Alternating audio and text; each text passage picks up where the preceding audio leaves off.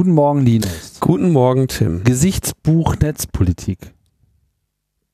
Facebook, Like, Strike, werdet Fan der Seite und die kriegt immer neu.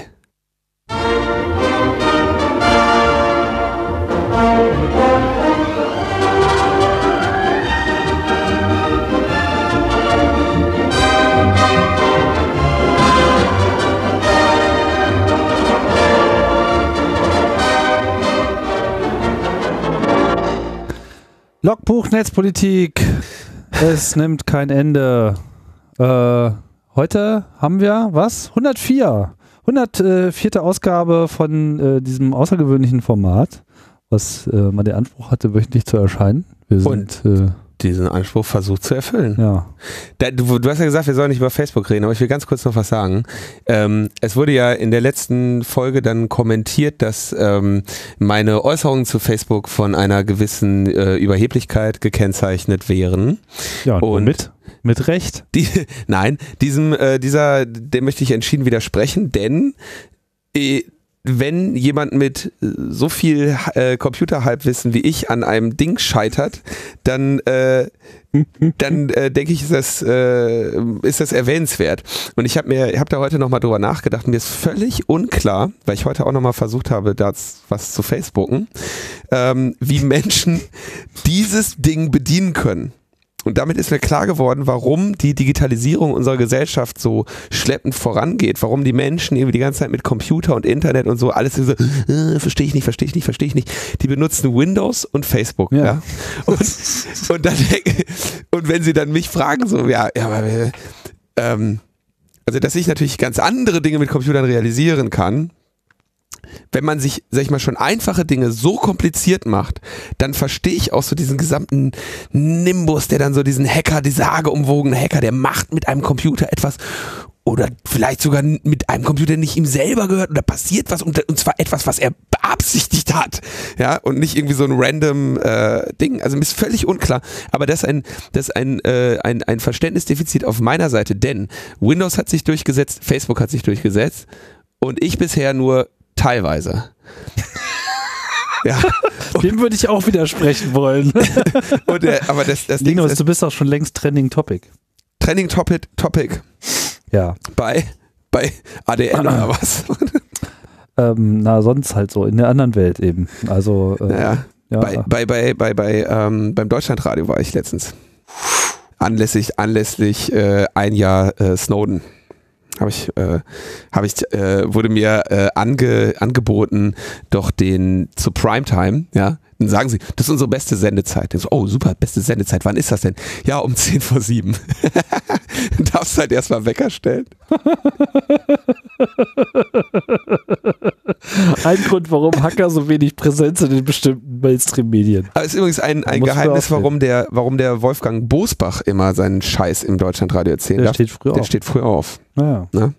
Ja, ist auch generell, wenn man so äh, Ak Aktionismus äh, machen will, so, und da muss man halt auch mal so ein Morgen Morgenmagazin-Track irgendwie durchziehen und das heißt halt früh aufstehen. Habe ich gemacht, die haben mir aber trotzdem nur acht Minuten gegeben und ich war dann gerade mal so irgendwie wach und warm gerantet äh, und dann meinten sie jetzt die Nachrichten oder so. Naja, Acht Minuten, da, acht Minuten, das ist viel. das ist viel, ne? Naja. Zu, zur besten Sendezeit. Keine Sau da, ey. 7 Uhr, ich bitte dich. Na gut, aber so 8% einer Stunde, das ist schon da äh, relativ Acht viel. Prozent, acht Minuten sind nicht acht Prozent einer Stunde. Stunde hat 60 Minuten. Oh, das sind aber jetzt ganz, ganz großes Roll Eyes. Gibt's das bei Facebook? So Roll Eyes? Gibt es bestimmt ein Emoji dazu. Emoji. Mit Emoji-Tastatur. 8 durch 60. Ja. Das waren Sollte jetzt jemand den 13 Eindruck haben, dass wir uns auf eine überhebliche Art und Weise über Facebook irgendwie erheben und lächerlich machen, ja, und das Ganze einfach abgehoben und äh, eingebildet kommentieren. ja, Ja, genau. ja, okay. Wollen wir anfangen hier mit äh, ernsthaft? Themen, meinst du? Themen, Tolle, Themen, äh, Themen. Äh, tolle Idee. Ja, lass mal anfangen mit äh, Themen. Wir haben drei, drei Gerichtsurteile äh, aus dem Bereich des Urheberrechts, die äh, irgendwie so die, ihren Weg durch das Internet an Facebook vorbei zu uns gefunden haben. Ja. Das erste ist ein, ich kann jeweils zu den Urteilen gar nicht so viel sagen, weil allein schon das erste, äh, also der, der Rechtsstreit bei diesem EuGH, das, also das erste Urteil, das wir besprechen, ist ein Urteil des äh, EuGH, der äh, eine quasi eine Urheberrechtsausnahme postuliert für Webserver. Äh, Websurfer, Entschuldigung. Das wäre schön. der, der, äh, Sie sagen, wer geschützte Werke im Web nur betrachtet, also nicht ausdruckt oder herunterlädt, verstößt dadurch nicht gegen das Urheberrecht. Da war irgendwie eine sehr skurrile, ähm, ein sehr skurriler Rechtsstreit, äh, der Hintergrund zwischen der Public Relations Consultants Association und der Newspaper Licensing Agency, den ich nicht verstanden habe. Aber der entscheidende Punkt ist natürlich hier dieses übliche, und das, äh, das ist der, der, der, der entscheidende Streitpunkt, der da berührt wird. Wenn also eine Webseite, sagen wir, in dem Fall ging es auch tatsächlich um Webseiten, den Weg auf unseren Bildschirm findet, dann ist sie natürlich auch im RAM unseres Computers vertreten und das kann man technisch als eine äh, Kopie bezeichnen. Ähm, aber diese Kopie zum Caching, ja, oder gibt's ja dann auch nochmal, wird wahrscheinlich auch nochmal als Cache-Datei auf, auf der Festplatte abgelegt. Man weiß es nicht, das ist ja alles sowieso Magie. Ähm, und, aber sie sagen, diese Kopie, diese technisch tatsächlich stattgefunden habende Kopie, ähm, ist vorübergehend flüchtig oder begleitend und ein integraler und wesentlicher Teil eines technischen Verfahrens. Ja, denn du kannst nicht eine Webseite anschauen, ohne dass streng genommen eine Kopie stattfindet, nämlich die Kopie von dem Webserver, wo sie ist, zu deinem Computer und dort ist sie dann im RAM oder im Cache auf der Festplatte auf jeden Fall Zeit für eine kurze Zeit vertreten. Aber diese Kopie ist eben Teil eines technischen Verfahrens und deswegen nicht eine Kopie. Ja. Und deswegen, das war auch lange Zeit der Streit. Wir erinnern uns da an andere Verfahren äh, und äh, Rechtsstreitereien, auf die ich dann gleich auch nochmal zu sprechen komme. Das hat also der EuGH. Das ist schon mal ganz schön, wenn der EuGH das sagt, weil das ja dann auch ähm, für ganz Eu geht, ne? für, für ganz Europa oder was. Oder für alle, die sich an diesen EuGH berufen wollen würden. Im Prinzip das gleiche Urteil, wir kommen zum zweiten, hat gefällt das Amtsgericht Hannover ähm, und die haben gesagt, das Anschauen eines Streams ist nur bei offensichtlich rechtswidriger Vorlage als, als strafbar zu beanstanden oder als illegal zu beanstalten. Und da geht es nämlich um diese RedTube-Abmahnungen. Wir erinnern uns, das war ein Thema, was wir relativ lange hier auch äh, oder relativ häufig hier behandelt haben, wo es um die Abmahnungen ging von Menschen, die Streams angeschaut haben. Das war sehr äh, und bis heute bleibt es nebulös, wie der äh, die abmahnende Firma, wie hieß sie noch gleich? Irgendwie The, The Archive. Äh, diese abmahnende Firma es überhaupt herausgefunden hat, dass die Leute die Streams angeschaut haben mit den Schaukelvideos. Aber auch nicht so richtig, wo es auch nicht so richtig eine Aufklärungsbereitschaft gab, hatte ich so den Eindruck. genau, das haben sie auch vermieden. In, ähm, aber sie haben sich genau auf das Gleiche berufen, nämlich darauf, dass eine Kopie stattgefunden hätte. Ja.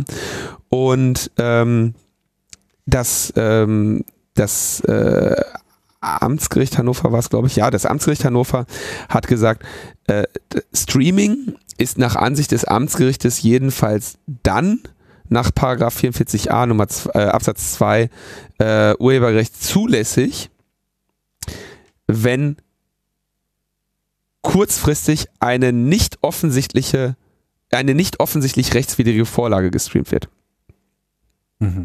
Und das Gericht sagt, offensichtlich rechtswidrig ist eine Vorlage dann oder ein Video dann, wenn es ein aktueller Kinofilm ist oder ein äh, oder, oder eine Fernsehserie, die noch vor ihrem offiziellen äh, Start steht. Ja, also man sagt, okay, ähm, quasi das Streaming von Breaking Bad äh, würde darunter fallen, weil es offensichtlich noch nicht für Deutschland ähm, er, äh, erhältlich ist. Ein Kinofilm, der, der sich aktuell im Kino befindet, würde darunter fallen, aber äh, sowas wie ein, ein drei Jahre altes äh, Schaukelvideo eben nicht.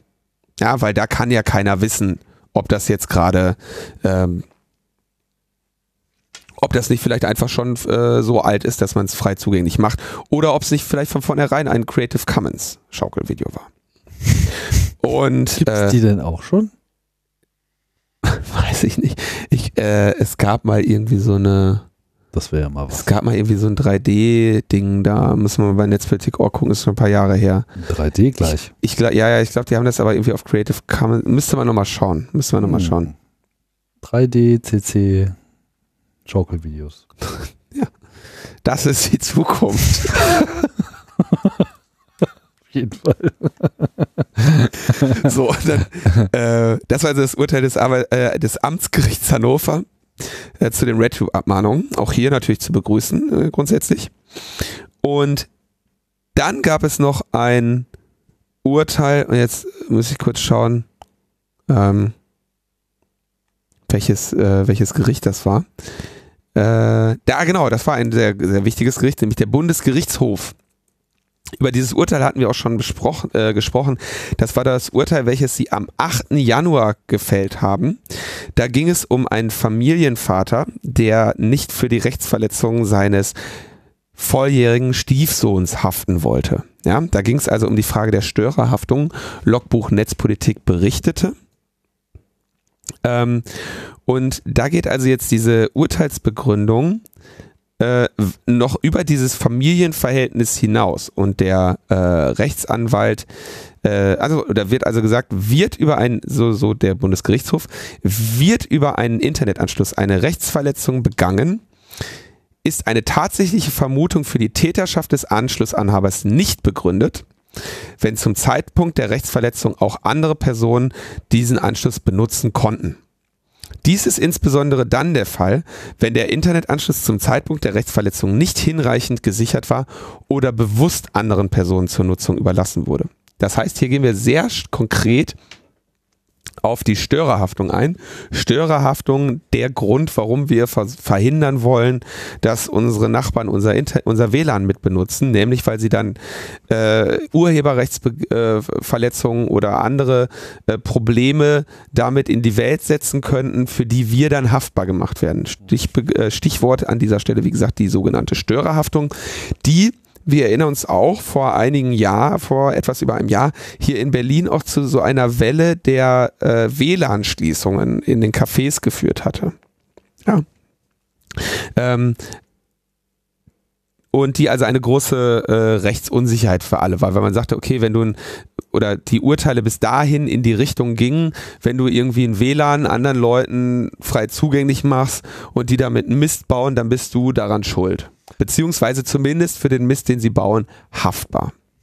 Und dem widerspricht an dieser Stelle äh, wiederholt und äh, ausdrücklich der Bundesgerichtshof. Und auch das ist natürlich eine sehr schöne Sache, weil das äh, in konsequent ausgelegt, dieses Urteil, ähm, es uns vielleicht auch wieder mehr er ermöglichen wird, ähm, anderen Menschen Internetzugang zu geben, ohne äh, eine, ein besonders ausführliches Vertrauensverhältnis äh, zu ihnen äh, haben zu müssen. Also ich meine, ist das nicht im Prinzip, vielleicht deute ich das jetzt äh, falsch, aber äh, diese, diese kryptischen äh, juristischen Formulierungen klingen für mich so ein bisschen nach, solange man jetzt äh, offiziell also nach, nachweisen kann, dass man explizit dritten Zugang gegeben hat, Mhm. ist genau diese Störerhaftung gar nicht mehr gültig, womit sie ja eigentlich komplett ad absurdum ist, weil das war ja der Sinn der Störerhaftung, genau das sagen zu können. Du bist immer haftbar, selbst wenn du anderen Leuten Zugang gibst. Also eigentlich ist ja diese Entscheidung, oder vielleicht lese ich da jetzt was Falsches rein, aber für mich riecht das halt einfach nach, die Störerhaftung widerspricht sich selbst und ist eigentlich ungültig. Der Rechtsanwalt Christian Solmecke wird zitiert mit, das bedeutet, dass der Anschlussinhaber in einem File-Sharing-Verfahren lediglich vortragen muss, dass Dritte Zugriff auf den Anschluss hatten oder der Anschluss nicht hinreichend gesichert war, um seiner sekundären Darlegungslast zu genügen. Diese Konstellation ist auch auf Wohngemeinschaften übertragbar. Also genau das. Darlegungslast. Ja, das weiß ich nicht genau, was das ist. Nein, aber da hat er äh, ausführlich zu geblockt. Wir werden das auch nochmal verlinken. Also es sieht im Moment danach aus, tatsächlich. Das ist der, ähm, also der Stand. Ist auch auf Wohngemeinschaften übertragbar. Ich meine, im Prinzip ist das nichts anderes als die Akzeptanz der Realität, aber damit äh, tut sich ja dann so die Öffentlichkeit eh immer ein bisschen schwer. Ja, ich würde, ich würde befürchten, dass dann sowas stattfindet wie im, im, im, dass das endet wie bei so etwas wie im Straßenverkehr. Ne? Du kannst irgendwie dein Auto ähm, anderen Personen äh, zugänglich machen. Weil du musst ein Fahrtenbuch führen. Äh, genau, also musst du nicht, aber wenn, wenn das dann zum wiederholten Male, dann kriegst du ja so eine Fahrtenbuchauflage. Ich könnte mir vorstellen, dass das so in diese Richtung geht. Ne? Internetfahrtenbuch. Äh, keine Ahnung, aber du weißt, was ich meine. Also die, die Sache ist, wenn du ernsthaft, wenn du glaubhaft versichern kannst, dass jemand mit deinem Fahrzeug gefahren ist zu diesem Zeitpunkt und du nicht genau weißt, wer das ist und diese Person sogar noch nicht einmal auf einem Foto erkennen kannst, beziehungsweise diese Person zwar auf einem Foto siehst, aber von deinem Zeugnisverweigerungsrecht Gebrauch machst, Klammer auf, bringt nichts. Ich habe trotzdem die Punkte bekommen, als ich mit dem Auto von meiner Mutter mal in so eine kleine äh, Situation kam. Da kamen dann die äh, Polizisten auch äh, zu Hause vorbei. Ja. ja also äh, bringt nichts. Aber ähm, ich denke, dass es, in, dass es so am Ende in diese Richtung geht. Weil letztendlich wird, werden sich natürlich nicht alle, Ur, alle File-Sharing-Abmahnungen damit äh, abbügeln lassen, dass man sagt, wieso muss ich das denn gewesen sein? Ich habe ja noch einen Sohn, äh, äh, habe noch einen Sohn und eine Frau ja, und eine Tochter. Ja, oder ich habe meinen, äh, wie heißt das so schön? Ich habe den Anschluss nicht hinreichend gesichert. Ja, und da gab es ja früher dann auch schon Urteile, die das eben anders gesehen haben und das quasi als so eine Art äh, Bürgerpflicht äh, machen wollten. Aber wie gesagt, hier jetzt ähm, äh, Bundesgerichtshof in einer sehr ähm, schönen Einlassung. Also sieht danach aus, dass diese Störerhaftung äh, da eventuell ne, dann doch mal äh, genau. Also wir würden uns hier um juristische äh, äh, Kommentare auch freuen, mhm. wie ihr das so einschätzt. Wir denken jetzt mal ausnahmsweise mal gute Nachrichten. Also das auf jeden Fall, diese, was, was äh, diese ganzen Urheberrechtssachen angeht, haben wir in den drei Urteilen, denke ich, auf jeden Fall erstmal positive Nachrichten, positive Nachrichten. Dann werden wir mal sehen, äh, wie sich das dann in der, in der Realität niederschlägt. Realität. Immer diese Realität. Da müssen jetzt erstmal alle möglichen Abmahnanwälte erstmal wieder gucken, wie sie da äh, in Zukunft dran dann drumherum äh, routen um dieses Problem. Gut. Schauen wir doch mal auf unsere Lieblingsthemen. Äh, Vorratsdatenspeicherung. Genau. VDS ist ja mittlerweile nicht mehr ganz so ein verkrampftes ähm, Thema. Jetzt, wo auch international das so langsam kippt. Ich weiß nicht, hatten wir die Meldung, dass Dänemark, äh, was das letzte Mal dran? Nee, haben wir nicht äh, erwähnt. Ja, weil das ist ja sozusagen jetzt dem Ganzen noch vorhergegangen, also nachdem ja in Deutschland jetzt schon im Wesentlichen so die Ausgangslage sich so entwickelt mit, naja, jetzt gibt es irgendwie keine Richtlinie mehr, weil ist ja weg und so und äh, wir machen das nicht, obwohl es immer noch eine Gruppe gerne machen würde, hat man sich, glaube ich, in Dänemark äh, in der Regierung mittlerweile dazu durchgerungen, keine keine also genau. das war mir nicht bekannt. Ähm, ich kenne also auch in Deutschland ist es natürlich so, dass der mal den Link raus. Das ist super, dann äh, verlinken wir das. Mhm. Ähm, Thomas de Maizière sagt äh, ja nach wie vor, er hätte gerne eine kluge, verfassungsgemäße und mehrheitsfähige Neuregelung. Wir erinnern uns an seinen kleinen Konflikt mit dem äh, Justizminister Heiko Maas, äh, den er dann da äh, irgendwann zu gegebener Stunde einmal offensichtlich sehr zu Sau gemacht haben muss nach hinter verschlossenen Türen. Ähm, aber wir, wir sind noch gar nicht beim, beim Thema. Anfang April wurde die äh, Vorratsdatenspeicherungsrichtlinie gekippt. Ähm, zwei Monate später hat äh, die Justizministerin von Dänemark äh, bekannt gegeben, dass auch bei sich irgendwie fallen zu lassen, sehe ich gerade auf dem Bildschirm, so live wird das hier reingereicht. Und ähm, die Cecilia Malmström, bekannt als eine vehemente Verfechterin dieser ganzen Angelegenheit und so die treibende Kraft für die Vorratsdatenspeicherung, hat jetzt auch ähm, verlauten lassen, dass sie den Beschluss der Luxemburger Richter sorgfältig analysiert hat und sich entschieden hat, keine neue Richtlinie vorzulegen. Das würde sie allenfalls tun, wenn denn dann auch die Datenschutzrichtlinie verabschiedet ist. Mhm. Und mit der ist ja erst äh, frühestens 2015 zu rechnen. Und unsere Bundesregierung währenddessen, erinnern wir uns, haben wir auch schon gesagt, prüft und überlegt und äh, versucht. Ja? Ähnlich wie Generalbundesanwalt Harald Range, der prüft auch. Im Wesentlichen auch nur. Genau, allerdings wird bei der Bundesregierung kann man eigentlich davon ausgehen, dass die nochmal irgendwann mit irgendeinem Mist um die Ecke kommen. Nämlich mit einer klugen, verfassungsgemäßen und mehrheitsfähigen Neuregelung.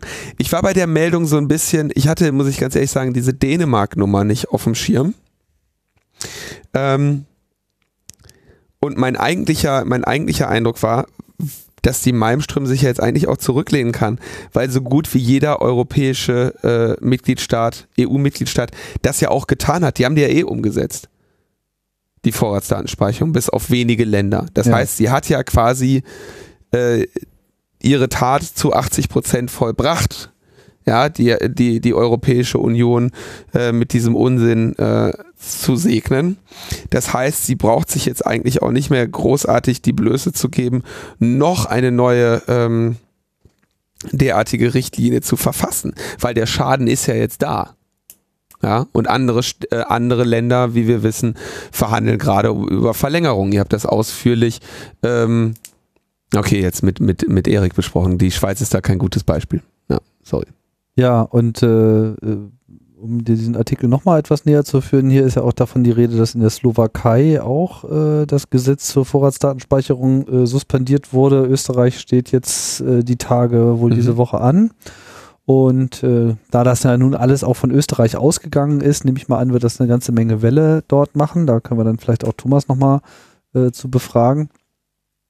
Ja, also ich will hier nicht zu viel Optimismus verbreiten, aber nachdem es jetzt einfach jahrelang immer alles immer nur bedrohlicher geworden ist, ist jetzt zumindest mal so ein bisschen Ausatmen äh, angesagt und ähm, man reibt sich die Augen, ja, dass auf einmal zumindest ausgewählte äh, äh, Regierungen der Meinung sind, ach, jetzt gibt es keine Richtlinie, äh, übrigens, wir haben uns das jetzt mal wirklich angeschaut und festgestellt, es hat auch keinen Nutzen, sondern es kostet einfach nur eine Menge Geld. Nichts anderes haben ja bisher alle Studien darüber ja. äh, gesagt, ja. Äh, von Zeit zu Zeit scheint es dann doch so zu sein, dass man in der Exekutive des einen oder anderen Staates sich auch mal nach der Realität richtet. Ist ja auch was Schönes. Ob das jetzt ähm, Vorbildcharakter hat, kann ich nicht sagen. Grundsätzlich ähm, sind die Skandinavier ja ohnehin so also Dänemark kann ich jetzt ehrlich gesagt nicht so gut einschätzen. Schweden ist da nochmal so ein anderes Thema. Ja, also mhm. so die, äh, das Selbstverständnis der Verdatung der Gesellschaft ist da einfach ein anderes. Ja, so mit offenen Einnahmeverzeichnissen etc. Das äh, ist ja einfach etwas ist dort Normalität, was zum Beispiel bei uns einfach Hassobjekt Nummer eins wäre. Ne? Nun denn. Ja, also wir, wir, wir können da gespannt schauen. Und was ich noch anmerken möchte, ist, ähm, dass sie, ähm, dass die äh, dänische Justizministerin Karen Heckerup das auch damit, also auf einer evidenzbasierten Analyse begründet und sagt, es scheint nicht das Ziel zu, dem Ziel zu dienen, irgendwie bei der Strafverfolgung sinnvoll zu sein. Das heißt, sie sagt, macht da nicht den, den Bürgerrechtler und sagt, äh, äh, so ein Mist haben wir nicht nötig, sondern sie ähm, macht das evidenzbasiert. Ja?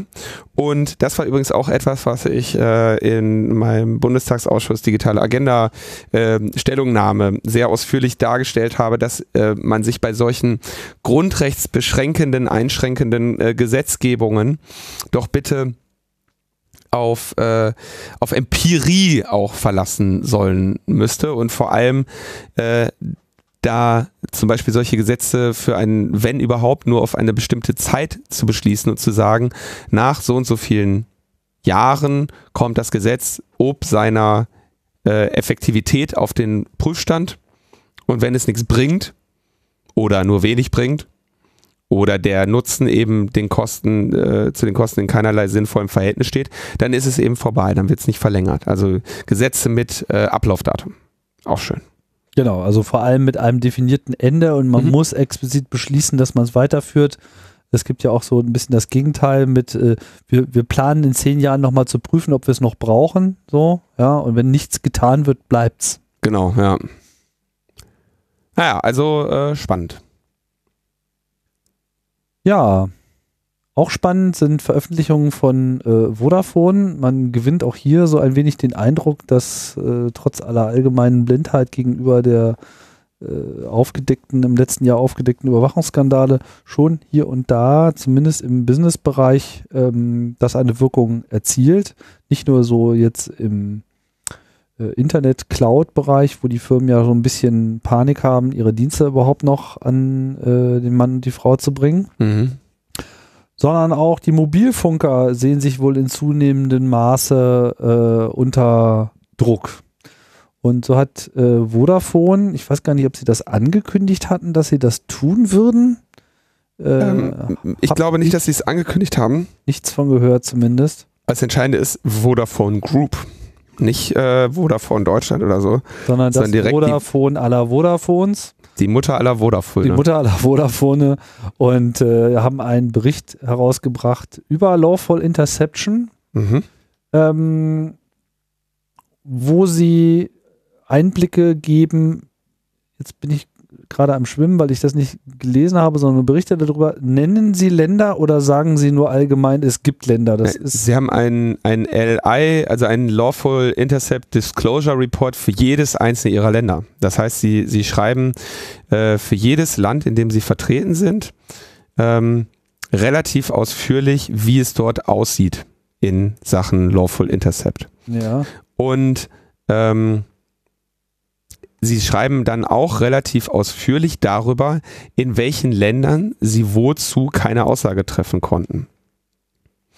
Und da ist es zum Beispiel ganz, äh, ganz interessant zu sehen, ich komme ja mit den Fenstern auch nicht zurecht, ähm, dass Sie sagen, ähm, in einigen Ländern haben die Behörden direkten Zugang zu den Netzen.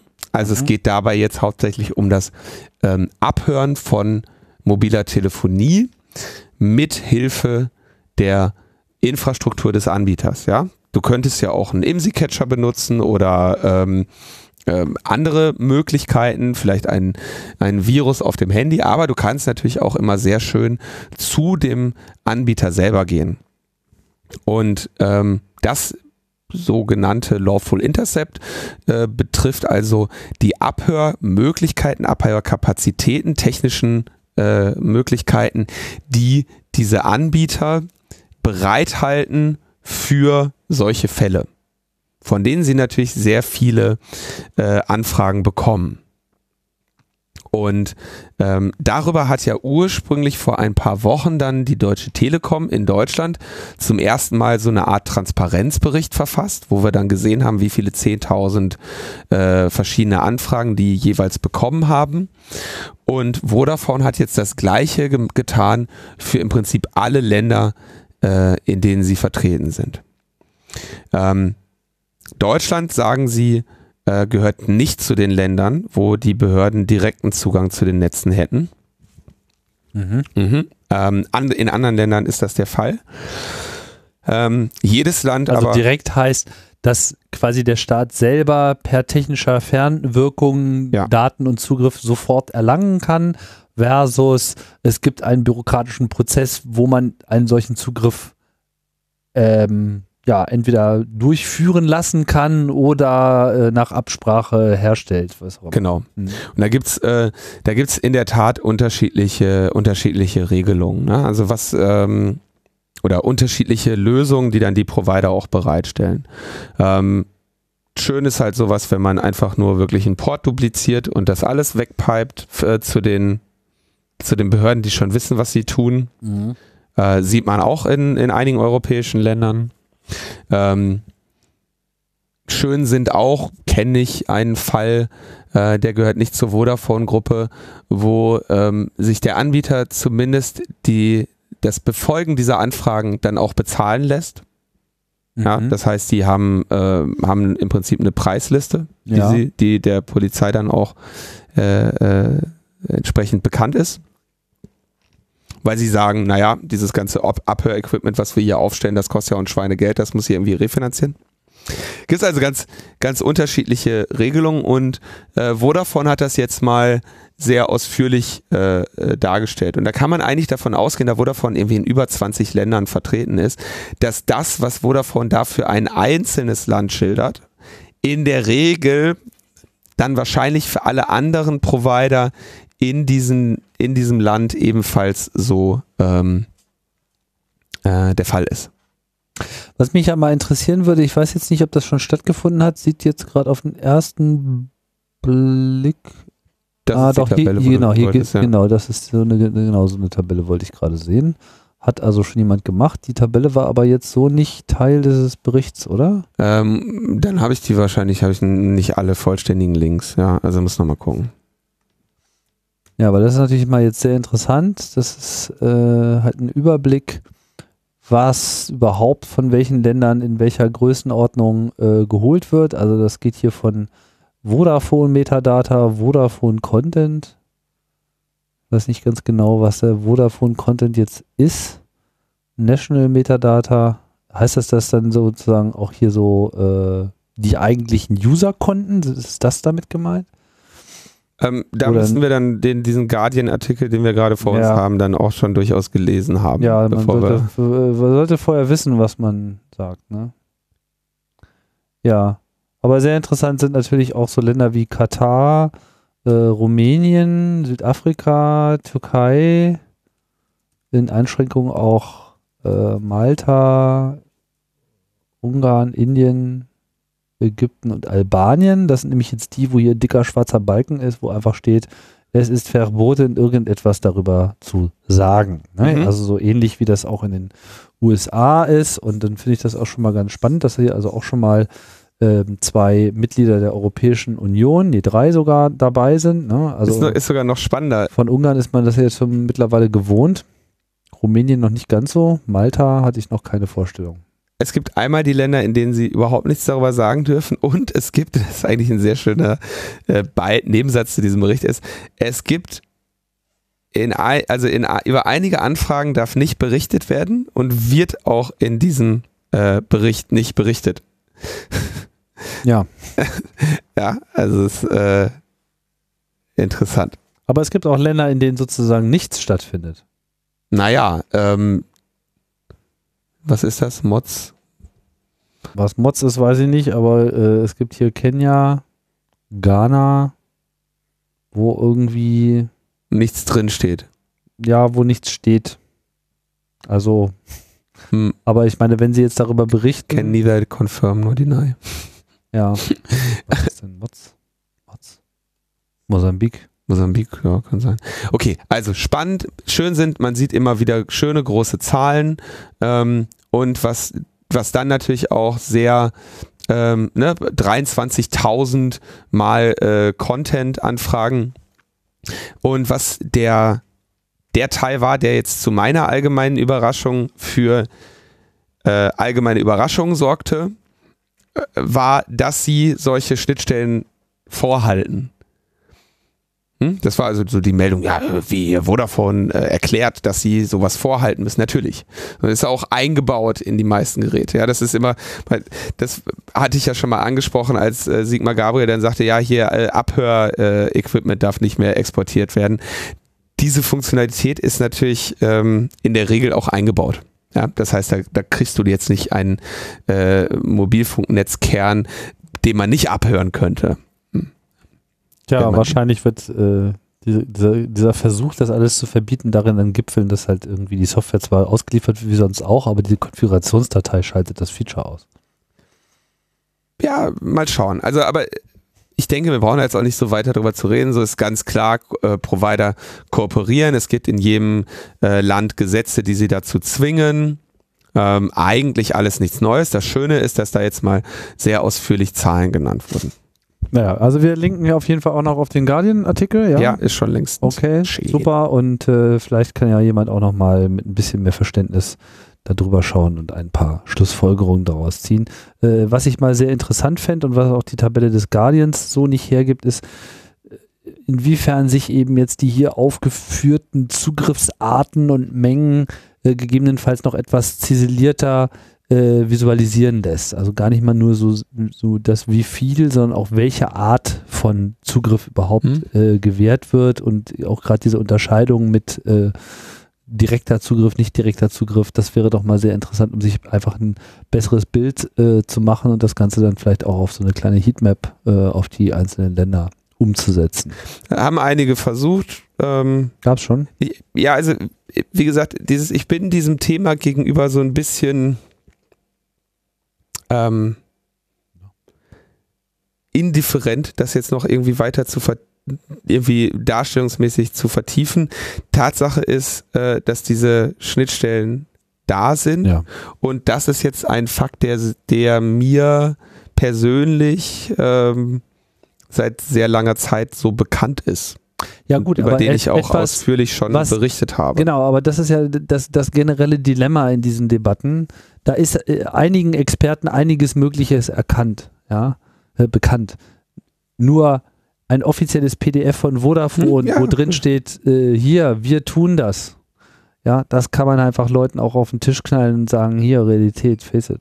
Schön ist vor allem, dass man jetzt hoffentlich davon ausgehen kann, dass Vodafone es äh, Google gleich tun wird, die diesen Transparency Report ja nicht nur veröffentlichen, sondern jährlich veröffentlichen und mit Trends versehen. Und das denke ich, da werden dann äh, so Dinge auch nochmal äh, interessant, sie nämlich in so einer, äh, in, im Längsschnitt auch zu sehen. Wie hat sich das, wie hat sich denn die Anzahl der Anfragen in den Ländern entwickelt? Sie ist natürlich gestiegen. Wie äh, stark ist sie gestiegen? Ist sie stärker in der Türkei gestiegen als im, im Vereinigten Königreich und sowas? Ne? Das, wer, ähm, ne? wie ist der, ähm, wie ist der Anstieg der Neuüberwachung oder wie wir das mal genannt haben? Wie ist, ist die, wurde die, die Neuüberwachung gedeckelt und sowas? Ne? Ja.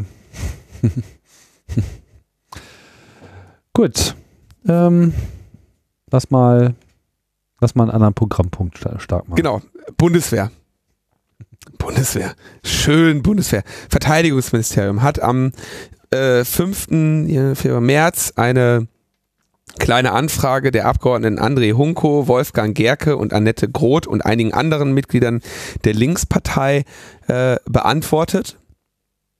Und in dieser kleinen Anfrage wurde unter anderem die Frage gestellt, ob denn irgendwie Bestrebungen bestünden, ähm, Twitter und Facebook auszuwerten, irgendwie soziale Medien zu untersuchen. Auch über diese Antwort hatten wir, über diese kleine Anfrage hatten wir äh, hier berichtet. Und da wurde also gesagt, wurde dann von der Bundesregierung, die ja diese kleine Anfrage beantwortet hat, gesagt, nö, da haben wir also keine, ähm, haben wir keine Bestrebungen im Moment, da äh, soziale Netze irgendwie auszuwerten. Und jetzt äh, wurde diese Aussage zwei Monate später berichtigt, denn es gab, huch, ein Büroversehen. Es gab ein Büroversehen, huch. Ein Büro versehen. Genau, denn das Verteidigungsministerium unterstützt mit 1,35 Millionen Euro ein Fraunhofer Forschungsprojekt, das sich mit der Wissenserschließung aus offenen Quellen befasst. Ja. Und? WEROC. W, Vero Wissen- Q. ne, ne, WEROC, also Wer Wissenserschließung offenen Quellen. WEROC. Ja, das ist eine dieser schönen Abkürzungen. Das ist so, in Deutschland werden immer so blöde Abkürzungen gesucht und danach versucht man noch irgendwas zu deuteln, wie man das jetzt. Na, hier ist ja hier noch nicht mal passiert. Hier wird einfach nur eine Abkürzung für irgendeine komische Formulierung genommen. Fest. Da sollte man sich mal bei der NSA wirklich mal ein Beispiel nehmen, ja. Ich meine, die haben da wirklich Flammenschwerter und äh, andere wirklich gewichtige äh, Götter am Start. So. Das macht einfach was her. Ja. Wo bleibt denn die PR? Ja, also was war denn jetzt genau das Büroversehen, dass man darauf geantwortet Dass man hat, behauptet hat, dass es so soziale sei? Medien würden nicht betrachtet. Gleichzeitig aber das Verteidigungsministerium ein Forschungsprojekt finanziert, unterhält, in dem die Erforschung sozialer Medien zu Zwecken der Verteidigung ähm, stattfindet. Also was ist denn nun? Findet es jetzt statt oder nicht? Naja, sie investieren zumindest, also ich kann es ja nochmal wiederholen. Es wurde gefragt, macht ihr das oder beabsichtigt ihr das zu tun? Es wurde geantwortet mit Nein. Und zwei Monate, und das war ein Büroversehen. Ja. Das war Büroversehen. Huch. Büroversehen. Und dann sagten sie, sie machen es eigentlich nicht, aber es gibt zumindest dieses Projekt. So, und jetzt haben sie diese kleine Anfrage quasi äh, zwei Monate später äh, dann irgendwie noch so gesagt, ah, übrigens, uns ist da ein Büroversehen aufgefallen. Unsere Antwort auf die äh, kleine Anfrage war aufgrund eines Büroversehens nicht wahrheitsgemäß. Mhm. Und das ist äh, interessant, weil die Anfragen der Linksfraktion, das sind wirklich, ähm, ich zitiere die ja relativ häufig und wir haben dafür schon äh, dadurch sehr viele Dinge ähm, über diesen Politikbetrieb äh, und über Sachen, die verheimlicht äh, wurden ähm, oder die wir ander, auf anderem Wege nicht ans Licht bekommen hätten, erfahren wir hatten auch schon mal darüber gesprochen, dass ja äh, gezielt gestreut wurde, die Linksfraktion äh, mache, betreibe damit irgendwie eine Unterstützung von terroristischen oder militanten Umtrieben in Deutschland, mhm. indem sie diese Anfragen stellt, deren Antworten dann öffentlich frei verfügbar sind. Und wenn da jetzt, wenn sie jetzt da irgendwie auch noch unwahre Antworten bekommen, dann ist das schon eine sehr starke, ähm, sehr starkes Stück und seine eine sehr äh, erstaunliche Behinderung der Arbeit äh, der Opposition. Denn diese kleinen Anfragen sind mit das einzige, warum so eine Oppositionsarbeit auch nach wie vor sinnvoll ist. Warum es sich überhaupt, warum es überhaupt sinnvoll ist, sich eine Opposition zu unterhalten in einem Parlament, wo äh, ja ohnehin in dieser Debatte im Parlament nicht stattfindet. Das heißt, wenn die sowieso nicht da sind, äh, oder in der, in der, in der Willensbildung im Prinzip die ganze Zeit nicht vertreten sind, dann könnte man sich ja auch sagen, komm, wir sparen uns die Kohle. Aber kleine Anfragen sind unter anderem eben ein sehr wirkungsvolles Mittel und ähm, sind, äh, sind immer zu begrüßen. Ja. Und ja. es ist natürlich sehr übel, wenn, wenn da äh, irgendwie mit Verarsche äh, reagiert wird. Ja, wir begrüßen das auf jeden Fall. Klar, die Antwort natürlich nicht, denn, also finde ich auch interessant, Fraunhofer, ne? alle finden immer Fraunhofer toll. 1,35 Millionen, um irgendwie soziale Not Netzwerke auszuforschen. Äh, wird, äh, wird finanziell nicht reichen, ist aber natürlich trotzdem schade um das Geld. Ja, weil es jetzt weg. Das ist jetzt bei denen. Tja, ja, so ist das. Gut, Und kommen wir. Wir kommen zum letzten Thema. Wir, ja. kommen, äh, wir kommen zum äh, letzten Thema und das äh, finde ich, das ist irgendwie, das äh, ist ein eine Delikatesse der Open Source. Nee, Open Source ist es ja gar nicht. Doch. Ist es? Ja.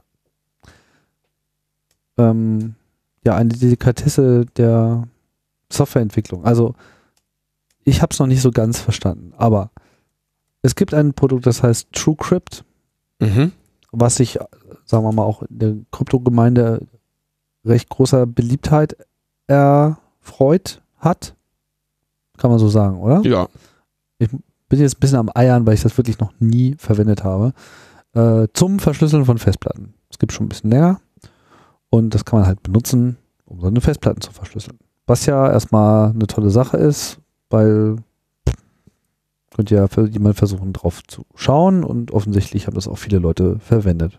Mhm. Und äh, vor ein paar Wochen, wie lange ist das jetzt her? Eine Woche? Vor einer Woche ungefähr. Vor einer Woche, genau gab es dann auf einmal obskure Meldungen von dieser TrueCrypt-Entwicklergemeinde, so nach dem Motto, ja, äh, übrigens, Warnung, Warnung, TrueCrypt ist nicht sicher, weil es irgendwie äh, nicht behobene Sicherheitsfehler enthält und äh, benutzt doch besser äh, das entsprechende Produkt von äh, Windows, wie heißt das noch gleich? BitLocker? BitLocker oder so. BitLocker. Und ja, und das war's. So, außerdem sind die alten Versionen vom Netz genommen worden. Es gab nur eine aktuelle Version, die nur noch Read-Only äh, Daten wiederherstellen kann. Und keine Erklärung, nix, irgendwie alles total im Unklaren. Kleiner kurzer äh, Exkurs noch. Aufgrund, da TrueCrypt nicht unter einer der anerkannten Open Source Lizenzen veröffentlicht ist, gilt es unter äh, Anhängern der reinen Lehre nicht als Open Source Software, weil ich gerade so leichtfertig sagte, doch, das ist Open Source. Ja. Ja. Aber ähm, das nur am Rande. Genau, dieses TrueCrypt, da haben, das haben sehr viele Menschen äh, genutzt. TrueCrypt Container. TrueCrypt hatte unter anderem auch diese schöne, also es hatte eine Funktion, um die gesamte Festplatte zu verschlüsseln, also Full Disk Encryption, unter anderem für, äh, für Windows-Rechner. Es hatte eine ähm, ein äh, schönes, äh, die schöne Möglichkeit eines versteckten Volumes. Das heißt, man konnte einen TrueCrypt-Container erstellen und in diesem einen weiteren äh, versteckten TrueCrypt-Container, was so auf diese Julian Assange-Nummer zurückging mit dem mit dem Gummiknüppel. Ne? Das heißt, ähm, Loggen Sie sich mal ein am Flughafen und genau, so. und sie wissen ja, die wissen ja immerhin, dass du einen TrueCrypt-Container hast. Ja, also können sie dich auch mit der Zange zwingen, den, das Passwort dazu herauszurücken. Aber wenn nicht nachweisbar ist, dass sich darin noch ein weiterer Versteckter befindet, dann kannst du wenigstens diesen plausibel ähm, Mhm. verneinen, die Existenz dieses zweiten. Das heißt, du machst irgendwie so ein bisschen Alibi-Porn in einen äh, TrueCrypt-Container und in den Rest, äh, in, in, in den frei bleibenden Speicherplatz dieses TrueCrypt-Containers, der natürlich Zufall ist, Mhm. ne, damit es ein TrueCrypt-Container ist, äh, da drin versteckst du eine zweite Verschlüsselung, in der du dann die, die, die, die Snowden-Dokumente hast. Ja. Zum Beispiel. All solche schönen Features und alle haben irgendwie auf dieses, auf dieses Tool geschwört und erst vor kurzem ähm, gab es auch ein, ein Audit. Da wurde, ähm, äh, wenn ich mich recht entsinne, dafür gesammelt, weil man nämlich sagte, Moment mal, wenn jetzt hier NSA und so, dann sollten wir doch mal ein Audit äh, dieser Software durchführen, auf die wir uns so sehr verlassen. Nicht, dass sich da drin nachher noch ein kleiner Heartbleed versteckt oder so. Wobei das war vor Heartbleed. Da gab es also einen Audit und der- der Auditbericht war ähm, so wie man ihn erwartet, da wurden ein paar, äh, sag ich mal, Best-Practice-Verletzungen drin gefunden, aber irgendwie kein, äh, kein offenes Scheunentor, was jetzt alle zu Panik veranlasst hätte.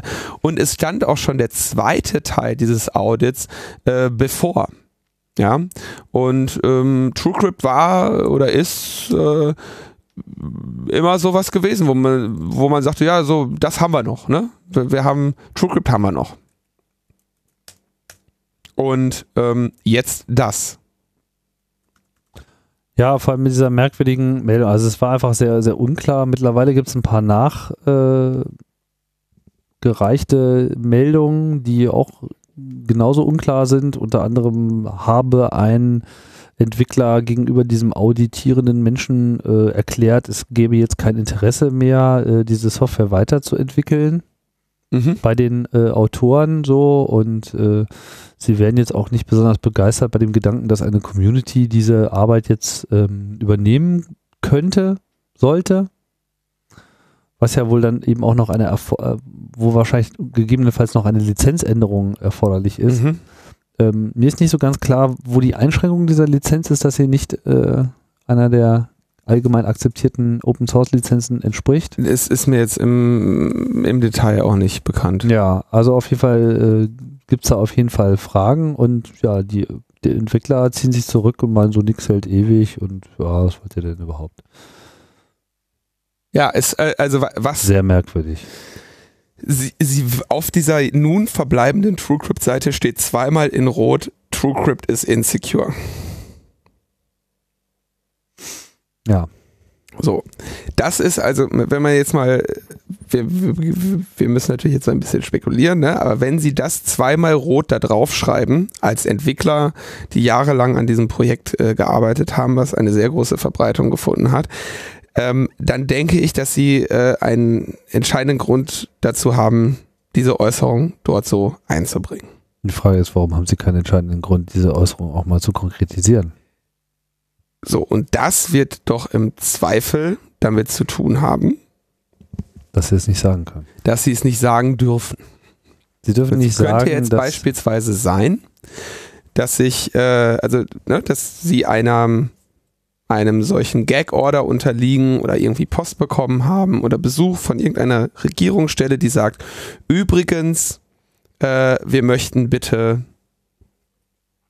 dass du eine Hintertür einbaust oder wir möchten bitte, dass du eine Hintertür ausnutzt oder sonstiges. Mhm. Und das ist ja so das, äh, der Fachbegriff, der sich dafür äh, ja so ein bisschen her, äh, herausstilisiert hat, ist der eines, Kana eines Kanarienvogels. Äh, in Anlehnung an die äh, Kanarienvögel, die Minenarbeiter mitgenommen haben in äh, früher weil diese Vögel irgendwie reagiert haben, wenn zu viel Grubengas da war. Das heißt, es herrschte Explosionsgefahr. Ähm, das heißt, es war ein warnendes Ding. Solange der irgendwie, der Kanarienvogel da irgendwie sich normal verhalten hat, war auch alles in Ordnung. Ähm, und worüber sich Menschen Gedanken machen, ist, wie kann ich denn dafür sorgen, dass ein, wenn ich einmal auf einmal von einem National Security Letter bekomme und auf einmal das FBI vor der Tür steht und sagt, hier alles rausrücken, du darfst aber nichts erzählen, ähm, wie kann ich dafür sorgen, dass diese Information trotzdem den anderen Menschen, meinen Nutzern mitgeteilt wird. Was einige machen, ist zum Beispiel, dass sie äh, jetzt irgendwie wöchentlich oder im zweiwöchentlichen Abstand ähm, eine PGP-signierte Nachricht schreiben und sagen, in den letzten beiden Wochen gab haben es wir, keine Anfragen. gab es keine Anfragen. Ja? Und jetzt könnten, jetzt die graue Theorie will es, dass sie jetzt sich einbilden, dass wenn sie einen National Security Letter bekommen, dass sie das dann einfach sein lassen. Und, und das dann sein lassen, ja, und nicht jemand mit einem Gummiknüppel da steht und sagt, Freundchen, gib mal den PGP-Key, mit dem du das alles unterzeichnet hast, so wir sind ja nicht blöd. So, aber so, und da werden also unterschiedliche Verfahren äh, gewählt, äh, um, um einen solchen Canary ähm, äh, einen solchen Kanarienvogel zu implementieren. Und TrueCrypt hatte jetzt meines Wissens einen solchen nicht. Und jetzt könnte es natürlich sein, wenn man jetzt eine völlig irre Verschwörungstheorie äh, entfalten möchte, dass sich tatsächlich in TrueCrypt eine, äh, eine Sicherheitslücke befindet und die Entwickler ähm, vielleicht auch gar nicht wissen, welche das ist. Oder eine sehr großen, einen sehr klaren Anlass haben, diese Sicherheitslücke nicht zu fixen. Und deswegen sagen, okay, dann machen wir das ganze Ding zu. Ähnlich wie dieser Lav Levison, Lavabit äh, äh, mhm. Der gesagt hat, okay, wenn das so ist, dann kann ich hier überhaupt Dann mache ich hier, dann lösche ich all eure E-Mails, Kunden, liebe Kunden, und mache den Dienst sofort zu und handle somit in eurem Interesse. Hm. Hm. Ähm, andererseits würde man, und das ist natürlich der, der andere entscheidende Punkt, wenn ich als TrueCrypt-Entwickler, sag ich mal, mit Daumenschrauben und allem äh, gefangen bin und nicht ähm, verraten darf, dass ich in wie die Sicherheitslücke gestaltet ist, die sich in meinem Produkt befindet. Aber wenn ich trotzdem Kenntnis über diese Sicherheitslücke hätte, dann würden mir ja irgendwelche Wege einfallen, dass irgendeine unbekannter Security Researcher plötzlich auf Full Disclosure ähm, mal kurz schreibt, ach guck mal, was ich hier äh, herausgefunden habe. Hm. Und es ist natürlich schon erstaunlich, dass sie diesen Weg nicht gehen. Und das lässt natürlich so ein bisschen, das öffnet jetzt irgendwie für alle Arten von Spekulationen äh, Tür und Tor. Ja, die Spekulationen, die haben auch gerade erst so richtig äh, angefangen. Es ist einfach äh, noch unvollendet, diese ganze Debatte. Wir werden das vielleicht begleiten, wenn sich da irgendwas Interessantes ergibt. Ja, für Leute, die TrueCrypt einsetzen, ist auch sehr schwer zu sagen, was man da jetzt überhaupt empfehlen soll. Ja, ich meine, gibt es denn überhaupt noch eine andere äh, Plattenverschlüsselung, die Open Source ist, die in irgendeiner Form Vertrauen hat? Mm, mir ist jetzt nicht unbedingt eine bekannt. Ähm, wie gesagt, die Betriebssysteme haben inzwischen selbst eine, eine mitgelieferte, aber das sind äh, die großen Betriebssystemhersteller sind äh, auf der Prism-Liste, Microsoft und Apple. Ähm, ich weiß, dass Ubuntu auch eine Volldisk Encryption anrät und die basiert nicht auf TrueCrypt, Mhm. äh, sondern, äh, Mann, wie heißt er? Ich glaube Bcrypt oder sowas. Ich ähm, aktiviere das immer nur kurz und weiß nicht genau. Äh, Ubuntu. Du schaltest da einfach irgendwas ein Ich weißt nicht so klick ganz das. genau, was das ist. ich klick aber das. Stand sicher drauf. Na, mal gucken, Was was schon. Full Disk Encryption mit DMCrypt. Mhm. Ähm, oder CryptoLoop. Okay, es gibt verschiedene Fahren, Verfahren für Linux, die also Full Disk Encryption machen. Wobei ich aber, äh, also TrueCrypt hatte natürlich eine, eine starke Verbreitung, weil sie eben Full Disk Encryption für Windows gemacht haben. Das ist ja so ein kleines Problem, dass du dann äh, den Bootloader irgendwie nochmal selber schreiben musst, damit der das Ding irgendwie entschlüsselt und das System in einen bootbaren Zustand ver, ähm, versetzt. Ähm, aber ich, mein Eindruck war eigentlich, dass TrueCrypt hauptsächlich wegen dieser Container-Files genutzt wurde. Also für, es war immer ganz angenehm, du konntest irgendwie TrueCrypt Exe und TrueCrypt äh, App äh, auf einen USB-Stick haben, daneben den Container und du hattest irgendwie einen schönen äh, verschlüsselten USB-Stick den du einer anderen Person geben konntest und die konnte TrueCrypt von dem USB-Stick starten, um das, äh, um die Inhalte zu entschlüsseln. Ne? Ähm, das waren schon immer ganz, ganz feine Sachen. Es kursiert natürlich auch noch die Überlegung, ob die vielleicht einfach nur gehackt wurden und jemand denen einen sehr, sehr üblen Streich spielt. Ja, es ist äh, unklar. Aber man ist halt sehr, man, man, so wie es jetzt aussieht, ähm, werden natürlich äh, sehr, sehr viele Spekulationen äh, können jetzt getätigt werden, die ähm, allen möglichen Nährboden haben in dem, was, was man dort vorfindet. Ja, wir hatten ja auch schon lange keine neuen Verschwörungstheorien mehr. Das wäre, das ist aber jetzt echt mal, also ich, ja, also ich weiß ja gar nicht genau, was ich davon, äh, was ich davon denke. Also so irgendwie dieses knallrote TrueCrypt ist insecure und so. Ja. Und jetzt? Jetzt machen wir nächste Woche stellen wir den Distanzrekord auf. Kündige ich jetzt hier mal vollmundig an. Hm. Den, wie weit Podcasting. wir auseinander? Podcasting Distanzrekord. Ja, das sind ja Versprechungen, die wir hier machen. Ob es leere Versprechungen sein werden, das werdet ihr dann äh, irgendwann nächste Woche feststellen. Wir Tschüss, wa? Ciao, ciao. Bis bald.